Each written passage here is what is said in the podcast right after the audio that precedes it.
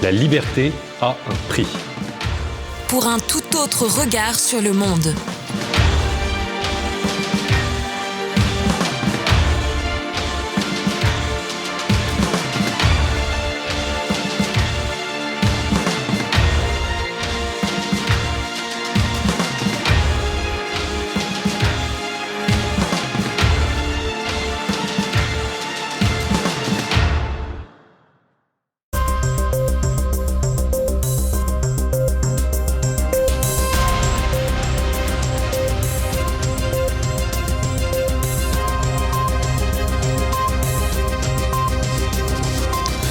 Monsieur, bonsoir. À la une de cette édition, retour sur l'accord sur le dossier identité numérique à Bruxelles pour lequel l'UE veut se passer de débat parlementaire. Nous reviendrons ensuite sur l'enquête en destitution du président des États-Unis ouverte par la Chambre des représentants. Joe Biden est accusé d'avoir menti de façon répétée au sujet des affaires de son fils qu'il aurait favorisé alors qu'il était le vice-président de Barack Obama. Et enfin, retour en France avec les transferts de migrants qui se poursuivent à quelques mois des Jeux olympiques.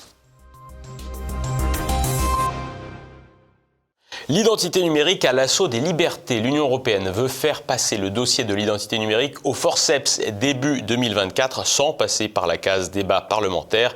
Et pourtant, la mise en œuvre de cette identité numérique n'est pas sans risque. Les explications de Nicolas Delamberterie.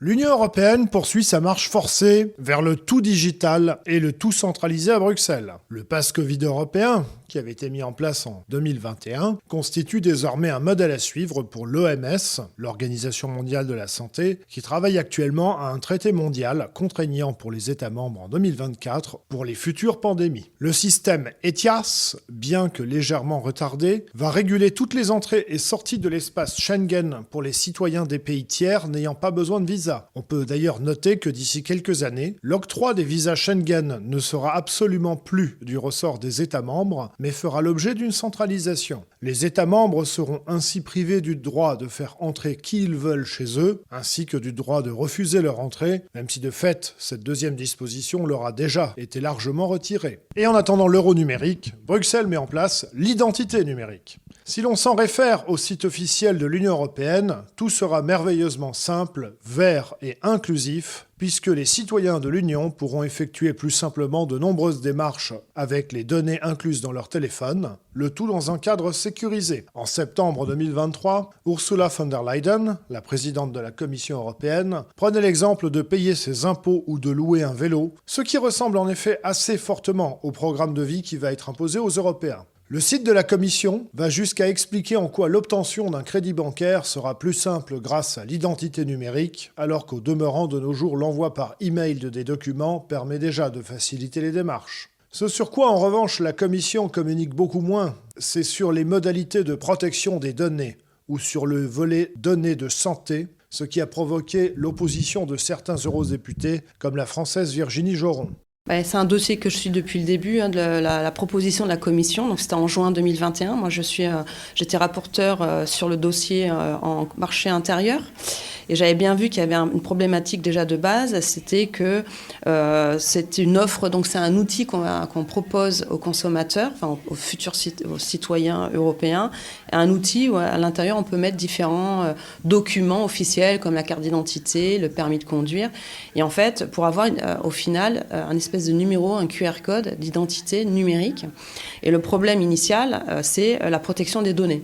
Parce qu'on sait très bien qu'aujourd'hui, avec les problèmes de cybersécurité, euh, les problèmes souvent des data centers qui ne sont pas ici, euh, euh, qui sont souvent sous drapeau américain, ce qui veut dire qu'il y a une, possibilité de perte de, nos données privées.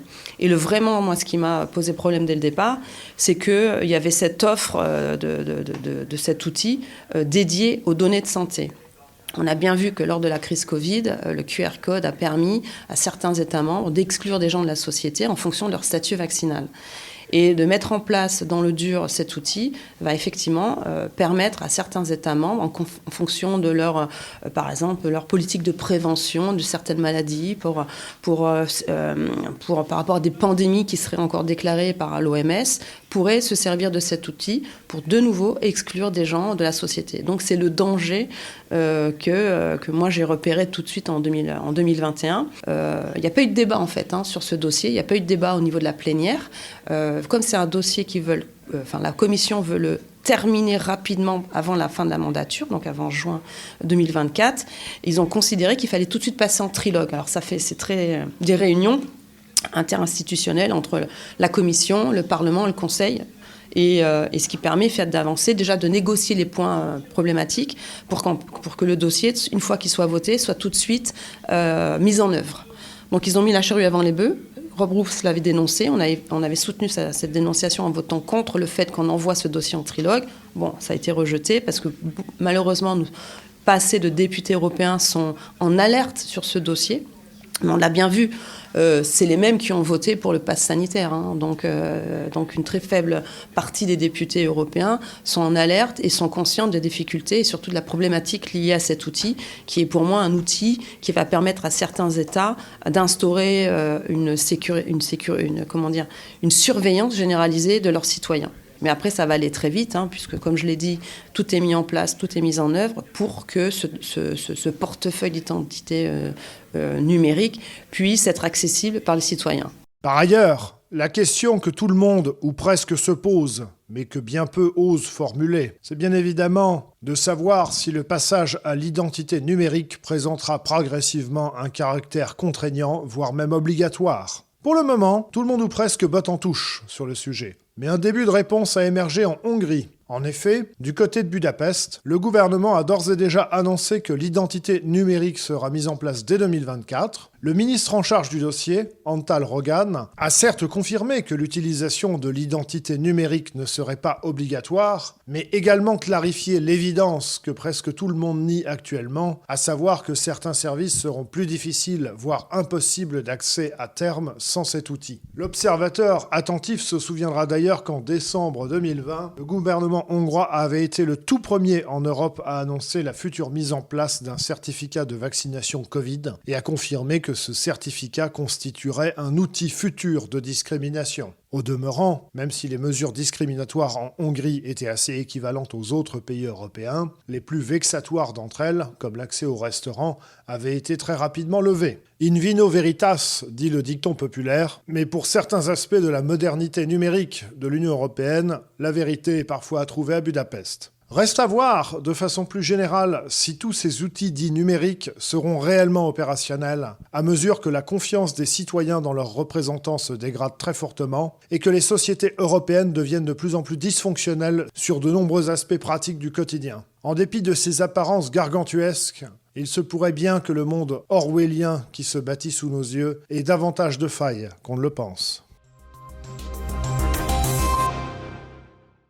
Joe Biden fait à son tour l'objet d'une enquête en destitution. La procédure a peu de chances d'aboutir, mais pourrait affecter sa campagne pour une réélection. Le point avec Renaud de Bourleuf. Chacun son tour. Alors que le feuilleton judiciaire autour de Donald Trump se poursuit, c'est maintenant Joe Biden qui est inquiété.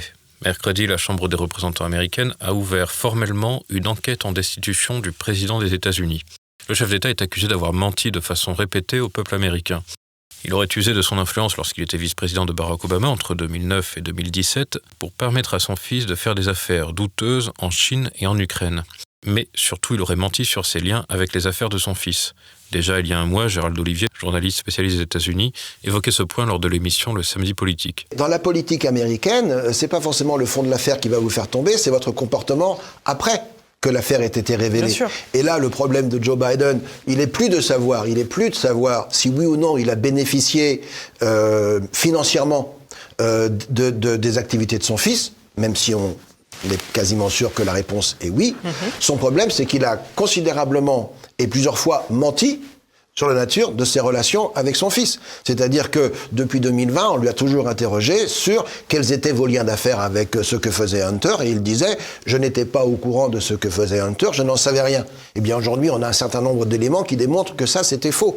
Donc le président des États-Unis a menti à plusieurs reprises et il y a un moment où ce mensonge devient du perjure et peut être poursuivi. Concrètement, que s'est-il passé? Peu de temps avant l'élection présidentielle de 2020, des éléments sur l'ordinateur de Hunter Biden tentent à prouver qu'il y a une affaire de corruption impliquant son père, Joe Biden. Le journal New York Post relaie cette information. De quoi faire tomber le candidat démocrate, encore plus fort que les emails d'Hillary Clinton.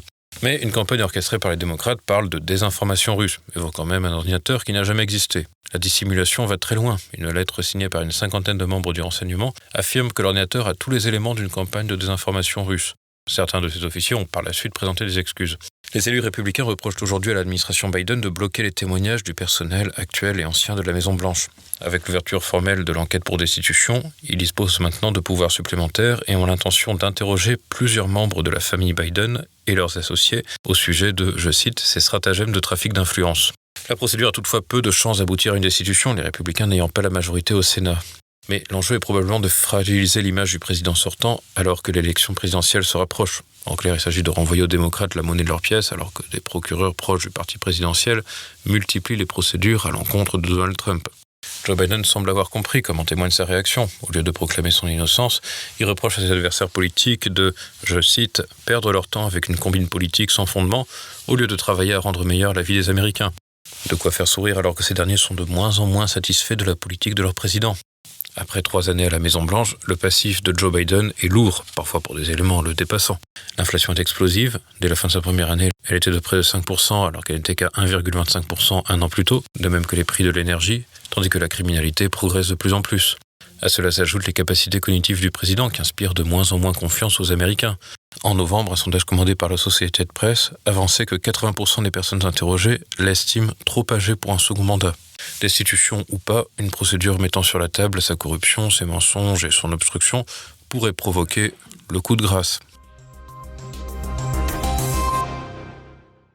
Les JO, village Potemkin de l'immigration. À huit mois des Olympiades de Paris, les autorités transfèrent non sans difficulté les migrants en région. Une démarche qui oscille entre hypocrisie, responsabilité et incompétence. La Russie ne participera pas au JO en tant que pays, mais les Olympiades auront tout de même leur village Potemkin. Depuis plusieurs mois, les autorités françaises s'efforcent d'évacuer les squats et autres campements de migrants de la capitale dans la perspective des Jeux qui débuteront le 26 juillet à Paris. Mardi matin, c'est dans le 19e arrondissement, sous un pont où logeait tant bien que mal une centaine de clandestins qu'une opération a été menée par la préfecture de police de Paris. Parmi ceux-ci, 16 personnes ont accepté de prendre un bus en direction de l'Alsace pour un transfert à Strasbourg dans un hôtel désaffecté. Les autres sont hébergés le temps d'une semaine et retournent dans la rue. Une opération dans laquelle personne n'est gagnant et que dénoncent les associations majoritairement pro-immigration. Ainsi, le coordinateur de la mission exilée chez Médecins du Monde, Paul Allosi, par ailleurs militant pour l'initiative Le Revers de la Médaille, qui dénonce la face néfaste des jeux en matière d'exclusion, s'inquiète de ce qu'il nomme un nettoyage social. Il affirme par ailleurs que ce que propose l'État ne correspond pas à ce dont les migrants ont besoin. Par ailleurs, si une part importante de clandestins demeure à Paris et ne vont pas dans d'autres régions, c'est parce que ceux-ci ont plus de perspectives dans la capitale en matière d'aide sociale et d'emploi, mais aussi parce que les sas d'accueil régionaux sont réputés moins salubres et moins sécurisés comprendre, l'État transfère dans des endroits où il n'y a pas de moyens d'hébergement, ni de moyens du tout. Les dizaines et centaines de migrants reviennent ainsi inexorablement à la rue sans qu'aucune mesure d'expulsion ou de relogement ne soit mise en œuvre, une sorte de juste milieu centriste qui garantit le pire pour tout le monde. Le pire aussi pour l'image de la France, déjà en proie à la criminalité et au risque terroriste. Un cocktail explosif à quelques mois des Jeux Olympiques qui s'annonce décidément compliqué avec des acteurs politiques qui se tirent dans les pattes avec la région Valérie Pécresse, à la mairie Anne Hidalgo et l'État. Au problème de sécurité, d'infrastructure et notamment de transport se grève donc le problème migratoire, un problème que l'État préfère cacher sous le tapis le temps des épreuves. Une démarche compliquée alors que 3300 clandestins auraient été dirigés en région depuis le début du mois d'avril selon BFM TV. Reste à savoir combien sont revenus et surtout combien sont restés. À mesure que les Jeux arrivent, les tensions s'exacerbent avec les associations hostiles aux Olympiades ou à la méthode d'organisation de celles-ci. La question migratoire n'échappe pas à la polémique et pourrait se trouver au cœur des événements de l'été prochain. Et passons à présent à l'actualité en bref. L'avortement sacralisé dans le marbre de la Constitution. Mercredi, le ministre des Solidarités et des Familles, Aurore Berger, a annoncé que le Congrès doit être réuni le 5 mars pour la révision constitutionnelle pour que la loi suprême garantisse la liberté d'interrompre la grossesse, c'est-à-dire d'avorter. L'idée est de rajouter à l'article 34 de la Constitution la disposition suivante la loi détermine les conditions dans lesquelles s'exerce la liberté de la femme qui lui est garantie d'avoir recours à une interruption volontaire de grossesse. Les députés et sénateurs devront se réunir en congrès pour approuver le texte à la majorité des trois cinquièmes exprimés. L'issue paraît probable et des craintes se font sentir autour de la clause de conscience du personnel soignant, le tout pour protéger une pratique qui n'est pas remise en cause institutionnellement et qui se trouve même en augmentation. La France évincée du Niger mardi. Les militaires au pouvoir à Niamey depuis juillet ont annoncé que les soldats français auront quitté le pays d'ici le 22 décembre. La décision avait été prise par Emmanuel Macron au mois de septembre, illustrant ainsi son échec dans les relations de la France avec le nouveau régime et d'une manière plus large l'échec de sa politique en Afrique francophone. Les Britanniques débattent aussi d'un projet de loi immigration. Mardi à Londres, les députés ont adopté en deuxième lecture un projet de loi visant à permettre d'expulser vers le Rwanda les clandestins arrivés illégalement. Le Premier ministre Rishi Sunak peut être satisfait. Le texte était loin de faire l'unanimité. La gauche le trouve trop radical, mais l'aile droite du Parti conservateur insuffisant. Ces derniers attendent la troisième lecture du mois de janvier pour déposer des amendements. Violence sur un proviseur adjoint et un CPE. Il ne s'agit pas d'une petite frappe de banlieue, mais d'un député insoumis, Sébastien Delogu, qui va comparaître devant le tribunal correctionnel de Marseille le 25 juin 2024. Les faits s'étant déroulés dans les quartiers nord de la cité phocéenne. C'est en marge d'un blocage d'établissement que le parlementaire aurait frappé le personnel du lycée. Le député a également déposé plainte et se dit victime de violence le même jour. Direction l'hôpital, une jeune fille de 12 ans qui a menacé un professeur avec un couteau à Rennes mercredi a été hospitalisée en milieu spécialisé.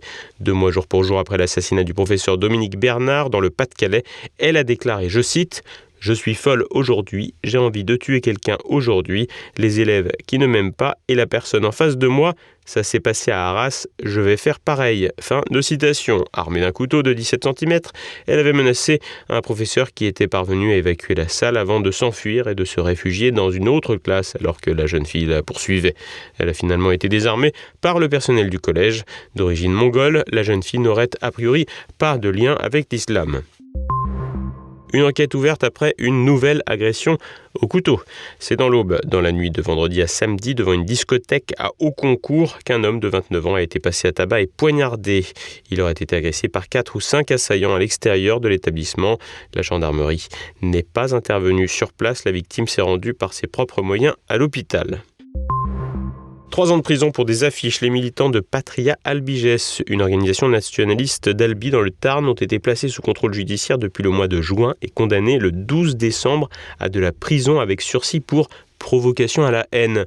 leur est reproché d'avoir collé des affiches dénonçant les attaques au couteau perpétrées à Annecy par un migrant et sur lesquelles on pouvait lire Protégeons nos familles de l'immigration.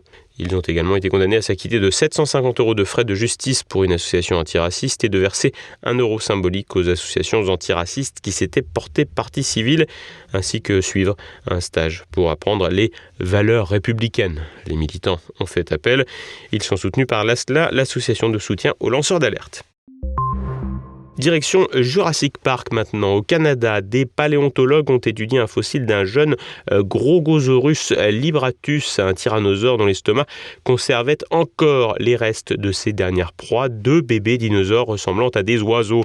Comme des chercheurs de l'université de Calgary en Alberta l'ont souligné lundi, c'est la première fois qu'un contenu stomacal aussi bien conservé est découvert à l'intérieur du squelette d'une grande espèce de tyrannosaure.